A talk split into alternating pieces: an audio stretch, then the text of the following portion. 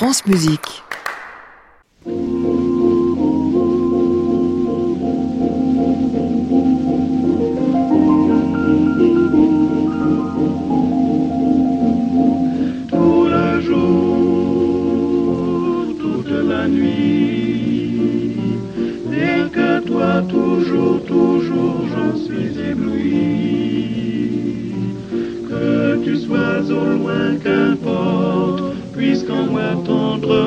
Je t'emporte, oh mon amour, nuit et jour. Bonsoir à tous et bienvenue dans le Classic Club sur France Musique tous les soirs de la semaine en direct de cet hôtel Bedford à Paris, c'est au 17 rue de l'Arcade.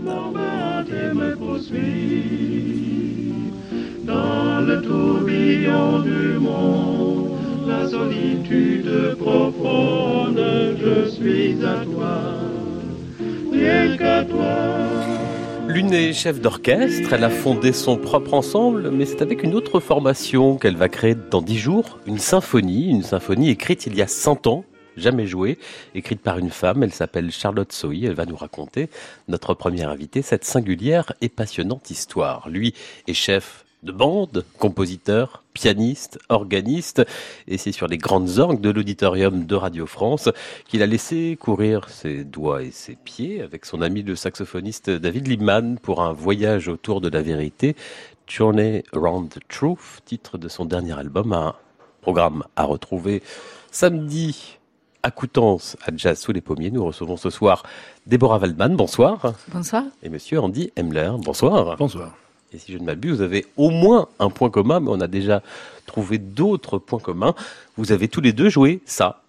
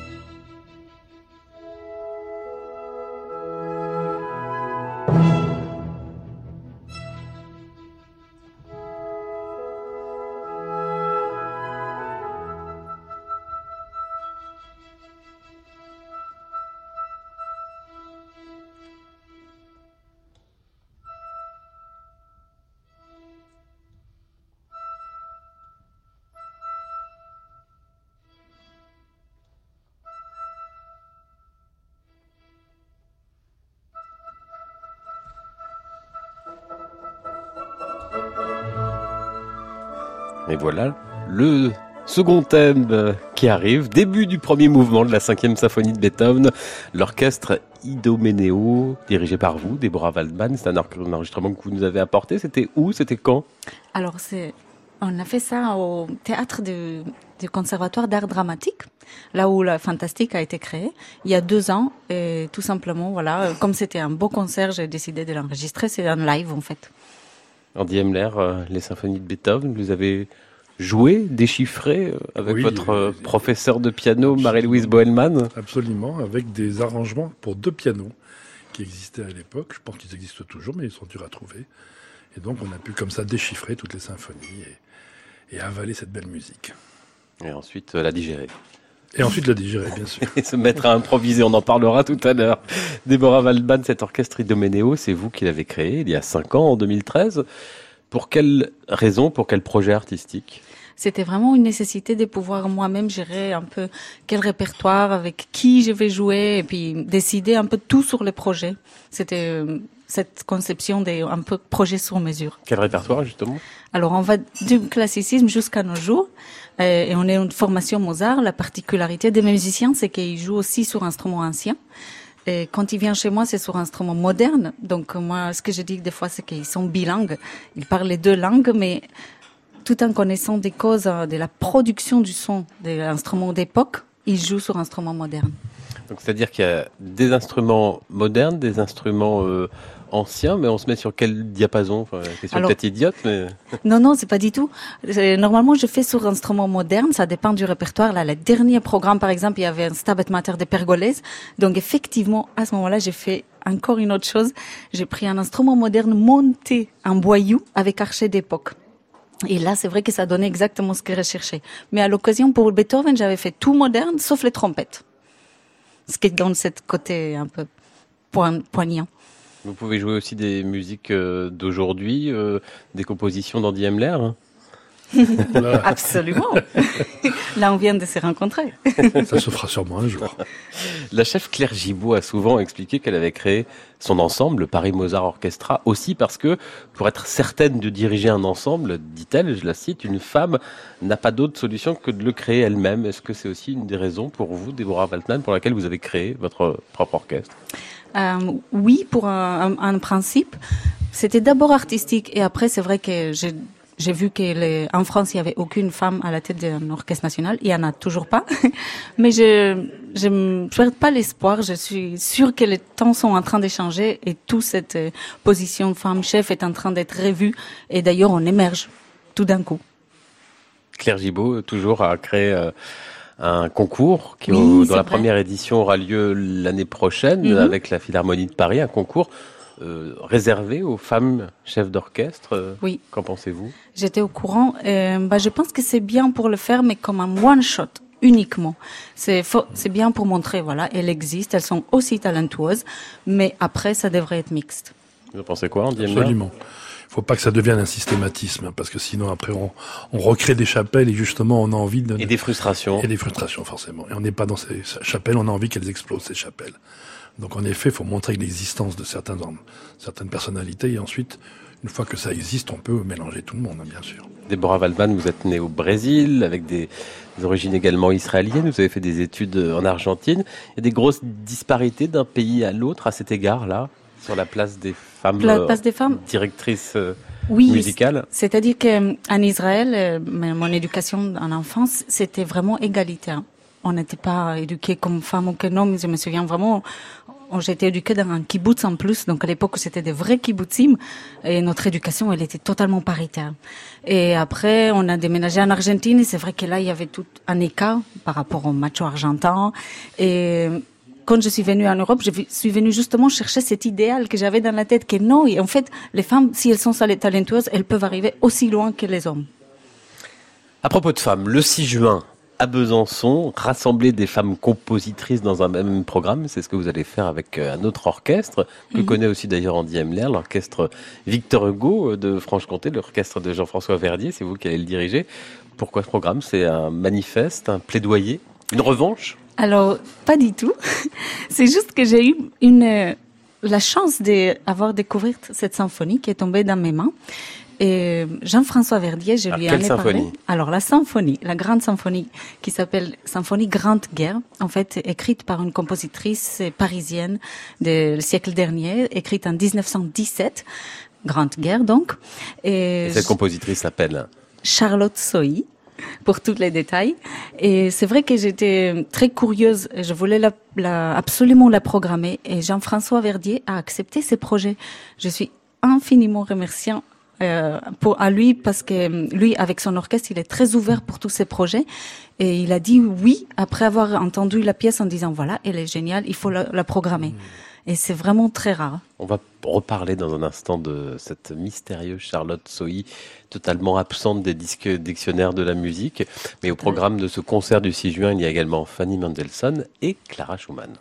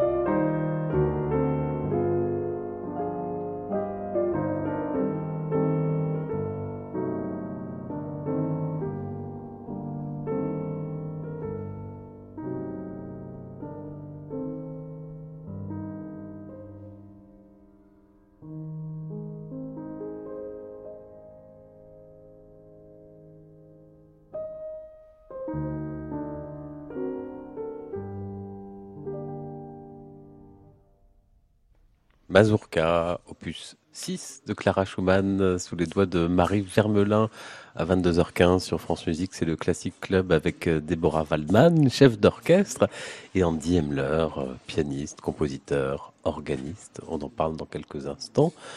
Marie Vermelin, c'est elle qui sera au piano dans le concerto de Clara Schumann le 6 juin à Besançon avec l'orchestre Victor Hugo de Franche-Comté. Absolument. Vous avez ce concerto, vous avez déjà joué avec Marie Vermelin il y a quelques années? Oui, on l'a joué en 2013 lors du festival Présence féminine à Toulon.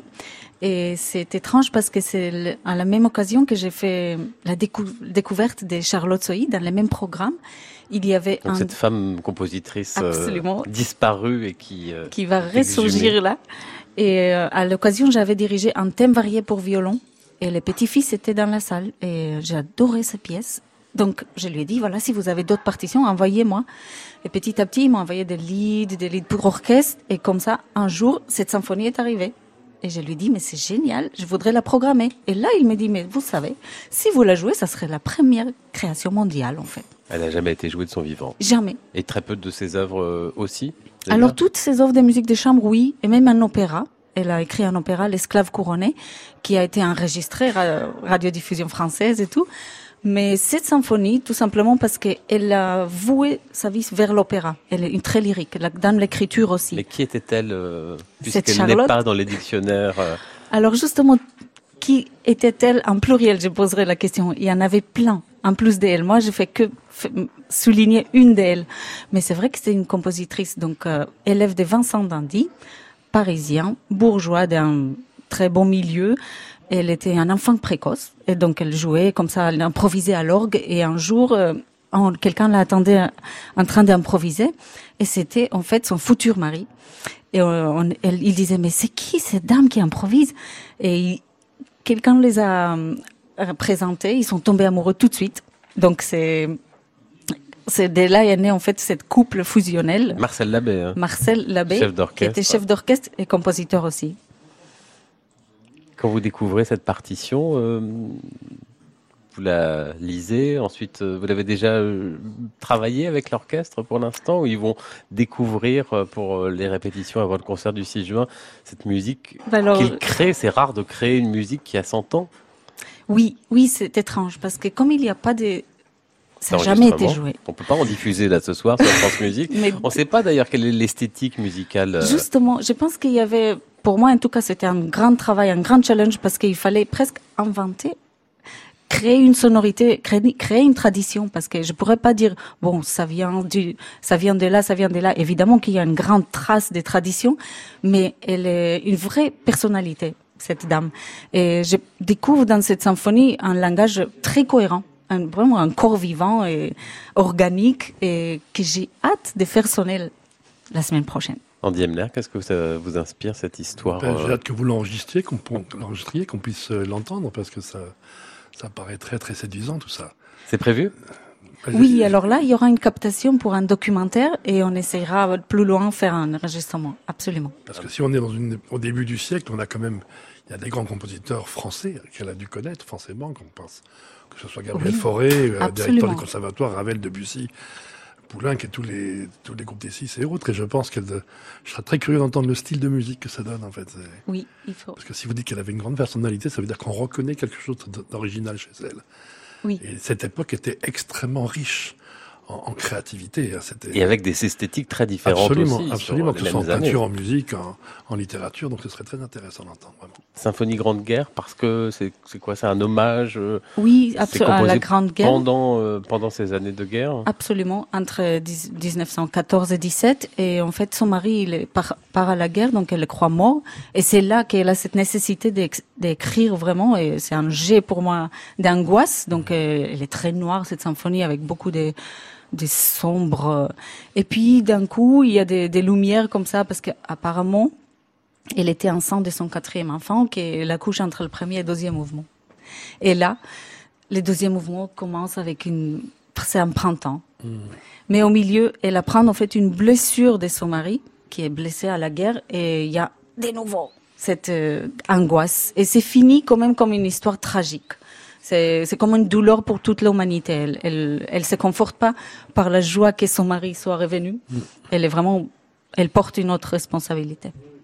Comparaison n'est pas raison, Deborah Waldman, mais euh, la musique euh, de Charlotte Sohi évoque-t-elle son maître, Vincent Dindy? Euh, à niveau orchestration, comme on disait, n'est-ce pas que Vincent Dandy était le grand orchestrateur Voilà. Et oui, elle a absolument cette maîtrise de l'orchestre. Et une grande audace de la de l'harmonie. Moi, ce que je vois, c'est comment elle conduit et comment elle fait des clins d'œil à Wagner, mais néanmoins, ce n'est pas les sons allemands. Et c'est là que va être mon travail de ne pas essayer de donner un pathos qui n'est pas du style, mais quand même, à mon avis, il faudra vraiment gérer avec la ligne. Vincent Dadi, euh, orchestrateur, mais aussi chambriste. Je ne sais pas si vous connaissez ce quatuor dont voici un extrait.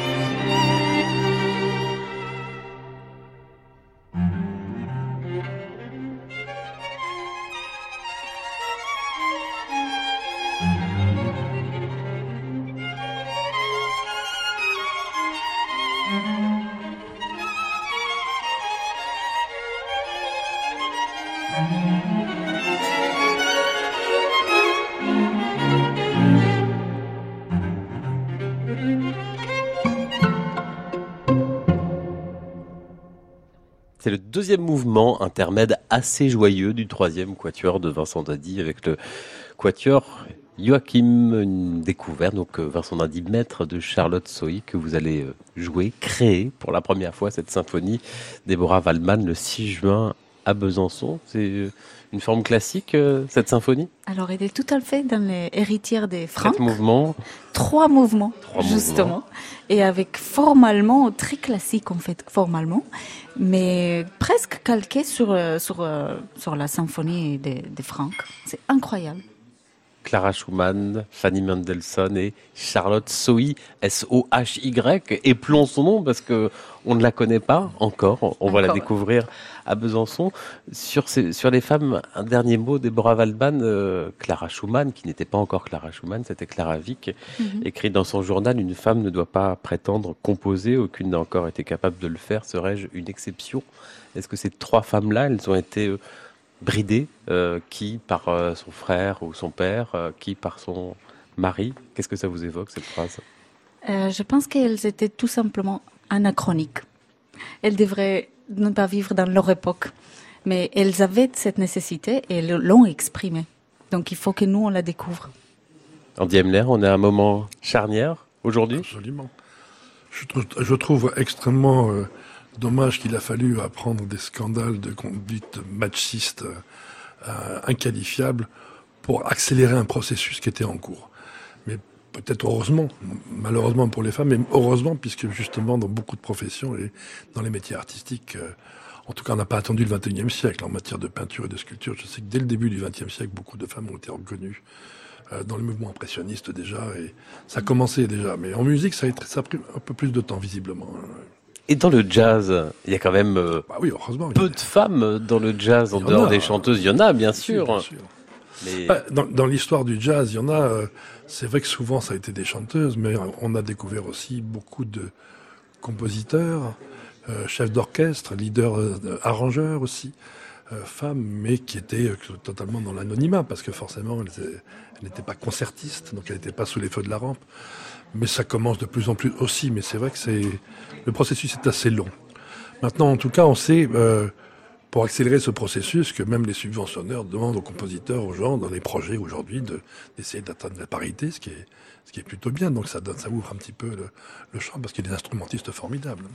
Après, c'est une question de dosage et de curseur, ce qu'on évoquait. Euh, et, de sensation, parce que euh, je suis pas un bon exemple, puisque j'ai un orchestre de neuf musiciens depuis 30 ans, il n'y a que des hommes dedans. Et on m'a fait la réflexion. Le méga octet. Voilà, ça s'appelle le méga octet. Un jeune orchestre qui monte. Et c'est vrai qu'on m'a fait la réflexion.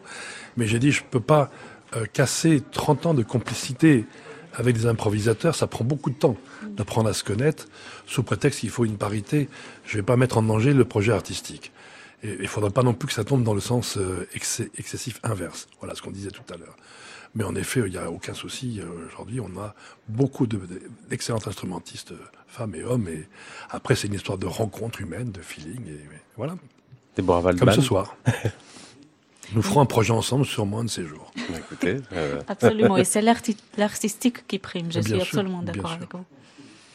Le milieu contemporain est plus ouvert euh, de ce point de vue Deborah Waldman euh, Non, peut-être ce qui est vraiment ouvert, vous avez raison, c'est le fait que là où il n'y a pas d'opinion, on a le droit d'opiner. c'est joli. Il y a quelques années, vous avez dirigé euh, Richard Dubignon avec le, National, l'Orchestre National de France, dont vous aviez été euh, assistante. de Courte Mazour mhm. il y a une dizaine, une quinzaine d'années. Oui, ça commence à dater. Absolument. C'est vrai que j'ai beaucoup fait le composition contemporain. Et avec Richard, on a eu cette feeling, euh, une féconde euh, production. Même je lui ai fait une commande il y a deux ans pour mon orchestre. Je serai le suivant. Je sens qu'il se passe quelque chose ce soir. On écoute quelques mesures de Richard Dubignon et oh, ensuite, Déborah, vous allez découvrir le nouvel album d'Andy Emler.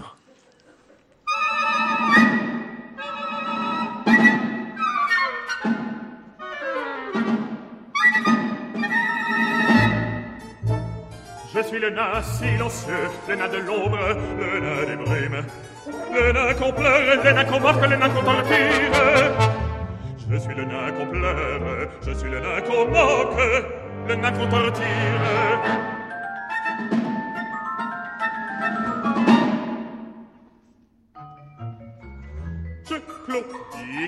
et marmonne.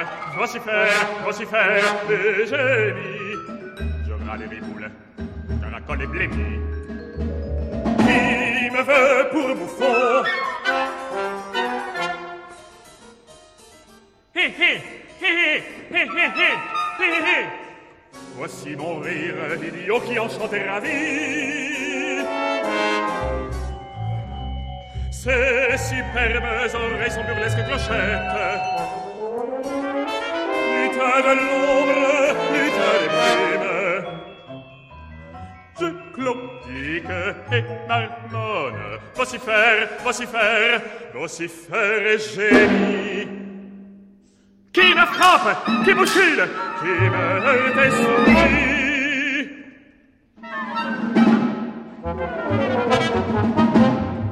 Lutin qu'on moque, lutin qu'on torture, goûtez ma servitude.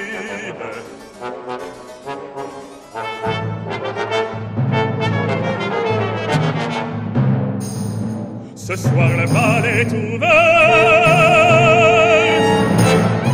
Ici le théâtre, ici le bouffon, ici le boiteux. Derrière le rideau rouge, voici le nain des brumes. Buvez, dansez, le carnaval des douleurs dans mon âme.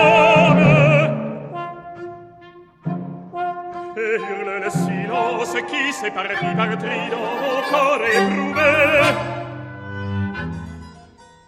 Voici mon cœur qui rentre sous mes paupières de marbre. Derrière les yeux d'Orphite, voilà le cœur infâme. Chantez, priez, chantez. Le nain, un extrait du nain triptyque de Richard Dubugnon avec Thomas Dollier, baryton, l'Orchestre national de France, dirigé par vous, Déborah Wallmann. C'était il y a quelques années. Monsieur Andy Hemler, on dit souvent euh, que l'orgue, les grandes orgues, c'est un orchestre. Il y a d'ailleurs des trompettes, des hautbois. Est-ce que ça a été votre sensation, votre sentiment? Est-ce que ça l'est toujours quand vous avez découvert ces, Oui. ces grandes orgues que vous connaissez depuis vrai. très longtemps? J'ai été élevé par une famille d'organistes, euh, dernière descendante d'une famille d'organistes, mais j'ai jamais joué d'orgue. Je m'y suis mis euh, très très tard, en fait, il y a quelques années seulement, par hasard, totalement par hasard. Avec, Dans quelles circonstances Le cavalier-école de la Fondation Royaumont. Des amis jazzmen euh, y travaillaient et le directeur artistique a dit on cherche un organiste qui fait autre chose que de la musique contemporaine ou, ou du répertoire classique. Et il dit on connaît Andy Hemler. Ils m'ont demandé de jouer de l'orgue et je leur ai pas dit que j'avais jamais joué de l'orgue. Je me suis mis à l'instrument et ça a commencé comme ça. Voilà. Et donc, j'ai eu cette commande de Radio France. Euh, et là, j'ai découvert un instrument. Alors là, c'était de- très récent, avec des possibilités euh, instrumentales qu'il n'y avait pas sur les orgues romantiques euh, qu'on connaît, avec des dosages de vent dans les tuyaux, avec des, des sostenuto pour les, comme pour les pianos, mais sur les claviers de l'orgue. Enfin, des choses absolument invraisemblables. Et c'est ce formidable organiste Thomas Hospital qui m'a fait la démonstration de l'instrument. Et j'ai eu la chance pendant quelques heures, trois ou quatre fois, euh, entre 8 heures et minuit, de pouvoir travailler sur l'instrument afin d'apprivoiser la bête. Ça s'improvise euh, en douceur, en longueur Non, c'est très complexe. hein. J'ai dû utiliser 10% des potentiels de l'instrument parce que c'est c'est énorme. Et je veux dire, il faudrait des heures et des heures de travail. Là, j'avais une œuvre à écrire assez rapidement pour pouvoir la jouer ensuite. Et j'ai eu euh, à régler ce problème d'émission du son parce que le pupitre étant sur scène dans le grand auditorium de Radio France, les tuyaux sont à peu près 20 ou 25 mètres. Donc on a un décalage dans l'émission du son. Nous, pour nos musiques dites de groove, on fait tourner des rythmes et les rythmes, on les a avec, une, un délai, euh, avec un délai d'émission de son qui est problématique. Voilà, il fallait régler ça d'abord et on a trouvé des solutions. Mais alors pourquoi euh, ne pas avoir fait un programme seul pour commencer Ça aurait été plus simple plutôt que d'inviter votre cher ami euh, Liebman au Absolument, sax, ça- euh, ça que ça, ajoute une difficulté supplémentaire avec Je- cette, de- cette inertie. Ah mais oui, mais depuis que j'ai touché cet instrument, j'ai trouvé intéressant de, de faire venir des improvisateurs de tout, tout style d'instruments. Que ce soit de la percussion, du tuba, du, du violon, enfin des cordes, et des bois et des, et des cuivres. Et, et jouer de l'orgue tout seul, il faut être un, organiste pour ça. Je ne suis pas organiste, je suis pianiste. Un pianiste qui joue de l'orgue, ça n'a rien à voir avec un organiste, attention. Mais, mais donc, je peux me cacher derrière les solistes et les harmoniser à souhait. Et, et en fait, euh, trouver des solutions pour faire sonner ces instruments avec des musiques d'aujourd'hui, euh, ce qui est quand même pas courant dans le milieu de- du jazz moderne ou des musiques improvisées. David Liebman, vous l'avez convaincu euh, facilement? Sans problème, on avait envie de ça depuis très longtemps. Ah oui? Très très peu de projets ont été faits avec des jazzmen et des, et des organistes. Et je l'avais invité il y a très longtemps sur des projets avec quartet, avec piano et autres. On a, il m'a invité sur des projets aux États-Unis.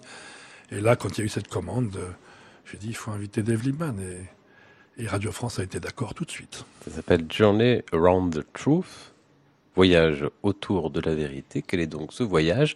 Voici la plage qui donne son titre à l'album et puis euh, on en parle après.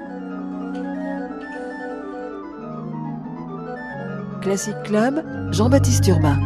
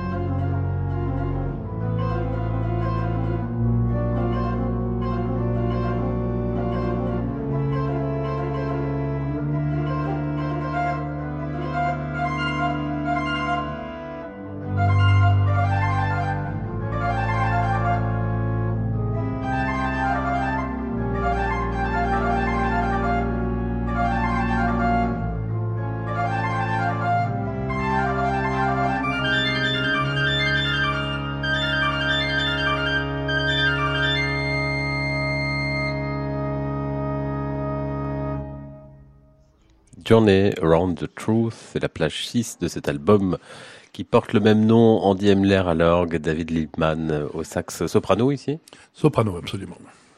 Il joue aussi du ténor et un tout petit pipeau aussi. Ça a été enregistré euh, à la maison de la radio, à l'auditorium, euh, en concert en concert et quelques prises aussi en, dehors de concert. C'était l'année dernière. C'est ça, c'était en 20, 20, février 2018. J'ai l'agenda absolu.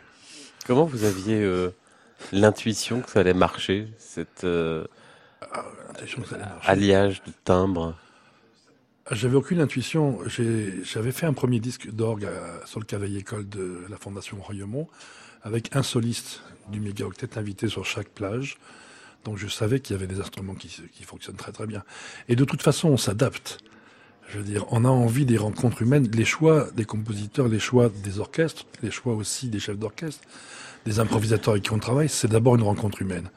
Après, c'est quand on voyage, on va dans un pays où on ne parle pas la langue, on écoute un formidable instrumentiste, on va jouer avec lui, on improvise ensemble. Ce n'est qu'après l'improvisation de 45 minutes qu'on apprend à dire bonjour. Donc voilà, c'est ça un petit peu, c'est comme ça que ça se passe. Donc Dave Liman est un formidable musicien. Je connais son son, je connais sa virtuosité et ce qu'il aime jouer. Et j'adore écrire pour les gens que je connais parce que j'écris pas pour un saxophoniste, j'écris pour ce saxophoniste parce que je sais quelle musique il aime. Donc je voulais trouver avec cet instrument la musique qu'il fallait et qui convenait à ce, à ce formidable improvisateur. Andy Hamler, je vais vous poser la question la plus vieille du monde un musicien improvisateur et la plus idiote du monde peut-être, mais euh, on se demande toujours, euh, vous avez écrit, euh, c'est improvisé, ça s'est passé comment là sur ce projet-là? C'est écrit, c'est-à-dire qu'il y a un squelette. Et dans ce squelette, il y a plein de petits squelettes de chaque pièce pour faire une cohérence d'une œuvre globale, c'est-à-dire quand on écoute l'œuvre entièrement sans s'arrêter, sans zapper d'une pièce à l'autre, on retrouve des repères qui, sont passés, etc. Il y, a une composition globale à l'intérieur de, laquelle il y a plusieurs petits mouvements. Et à l'intérieur de ces mouvements, on se dit, qu'est-ce que j'ai envie de faire? Qu'est-ce qu'il aurait envie de jouer? Où est-ce qu'on va se faire plaisir Et comment on va groover avec ça? Donc moi, j'aime les rythmes, j'aime l'harmonie, j'aime le contrepoint, et j'aime les improvisateurs, et j'aime le jazz aussi. Alors je sais que Dave Liebman aime bien jouer sur des harmonies assez consonantes, mais qui sont des harmonies de 6-7 sons. Et, donc c'est... Euh, voilà, avec tout ça, on a les ingrédients, et puis ensuite il faut faire sa, sa propre euh, recette. Déborah Waldman, votre euh, sentiment sur cette découverte à l'instant? Impressionnée par la capacité d'improviser, de, de, créer en temps réel. Ça, ça m'impressionne. Parce que nous, on arrive avec une idée conçue. Évidemment, il y a du live, il y a des choses qu'on fait sur l'état, mais on n'invente pas les notes. C'est toujours se mettre à nu. De toute façon, on ne peut pas faire autrement que d'être sincère.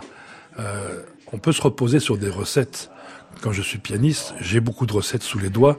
Donc s'il n'y a pas beaucoup entre guillemets, d'inspiration, on se repose sur les recettes. Quand on est sur un instrument qu'on ne connaît pas, on ne peut pas jouer avec les recettes, donc il faut se mettre euh, totalement en situation de risque. Et c'est aussi quelque chose qu'on aime faire, ça. Comme vous le faites quand vous interprétez une pièce. Euh, vous allez jouer une pièce qui n'a jamais été créée. Et quand vous allez la jouer, vous avez décidé de l'interpréter de telle manière. Vous ne savez pas si la compositrice euh, serait d'accord avec vous ou pas. Certainement. Mais sûrement, sûrement. Et, vous allez donc donner votre patte à cette histoire. C'est le même principe.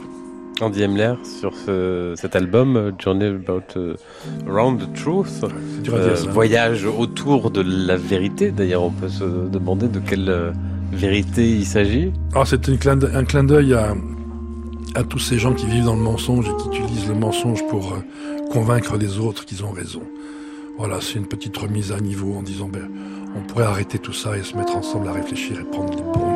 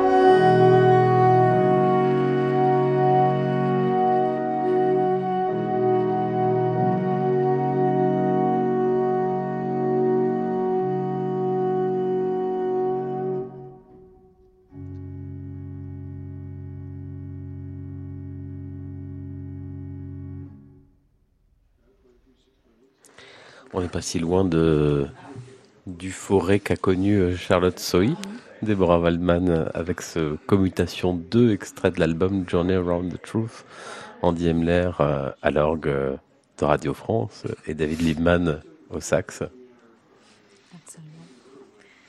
Andy Emler. Bah oui, c'est un mélange entre l'écrit et l'improvisé, comme l'ont toujours fait les organistes dans la tradition. Je sais que les autres instrumentistes, je crois que c'est à peu près après Mozart que euh, il n'improvisait plus les cadences de concerto. Et euh, alors que les organistes se sont jamais arrêtés d'improviser pour l'office, hein, de toute façon. Donc, euh, et puis je crois qu'au début du, du 20e, c'est un peu revenu, ça a recommencé avec le jazz en, plus. c'est formidable parce que du coup, nous, on a du travail de formateur pour réamener les gens de formation classique à l'improvisation, qui fait partie maintenant des projets d'établissement dans les conservatoires, donc c'est pas inintéressant. Ce morceau-là a une histoire particulière? Oui, celui-ci a une histoire particulière parce que le, ça rejoint un petit peu le, titre.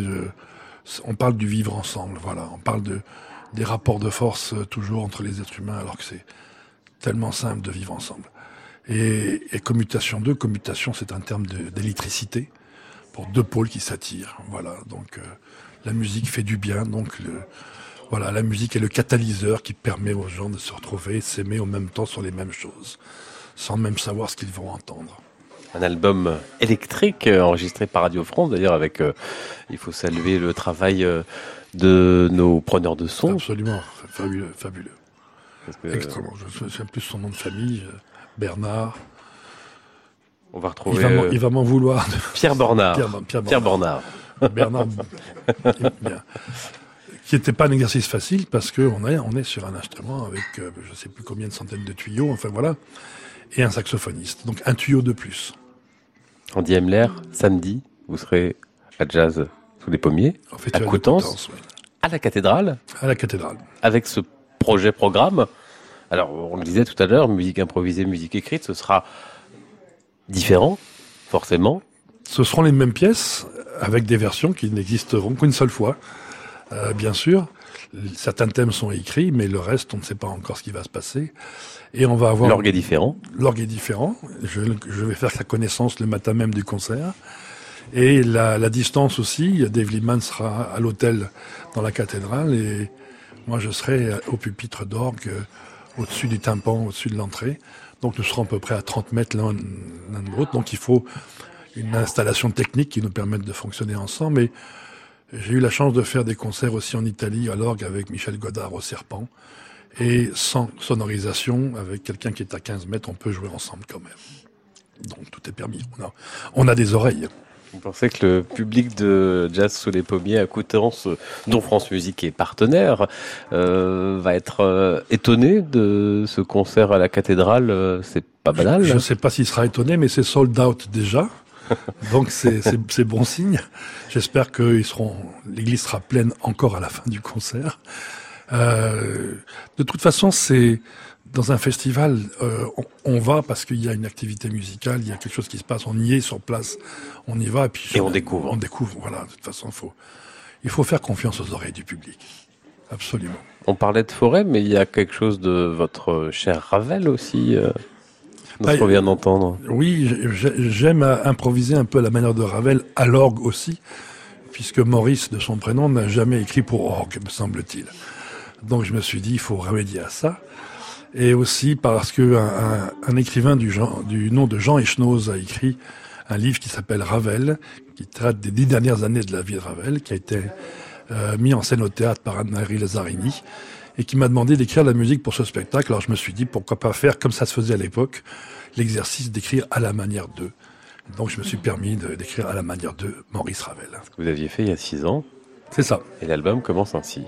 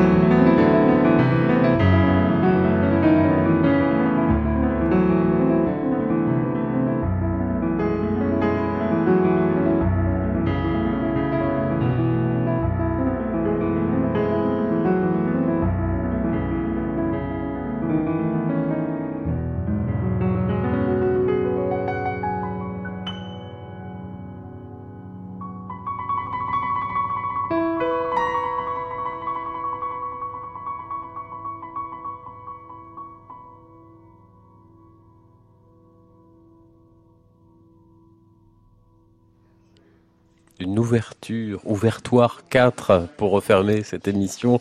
My Own Ravel, album Clart paru il y a quelques années, Andy Hemler. Euh, pas, Pas- du c'est tout. pas Clart. C'est pas Clart. Il n'est pas dans le commerce, personne n'en veut, donc euh, Ah. Donc c'est une une exclusivité, exclusivité euh, France. Musique à 22h58. Merci beaucoup Déborah Merci. Waldman, Andy Hemler, Déborah Waldman avec l'orchestre Franche-Comté, Victor Hugo le 6 juin à Besançon avec euh, cette découverte de la symphonie de Charlotte Sohi. Et puis c'est sold out, mais enfin on sait jamais, hein, on peut se glisser s'il y a un malade. Samedi à la cathédrale de Coutances, Jazz sous les pommiers, Andy Hemler et cet album Journey Around the Truth avec l'extraordinaire David Liebman et euh, le non moins extraordinaire Andy Hemler.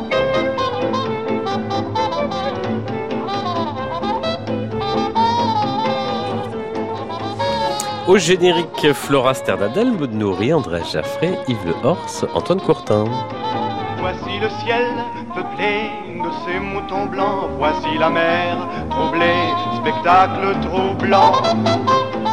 Et le 1er septembre à Nantes, on fête les 30 ans du méga octet euh, au rendez-vous de l'Erdre. Demain, retour de Lionel Esparza avec Dominique Vellard, Laurent Campellone et Anne-Catherine Gillet. Je dis bonsoir et moi sur le quai de la gare, je dis de mon mieux des mots d'adieu.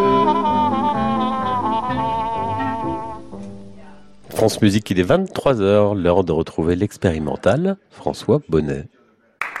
À réécouter sur francemusique.fr.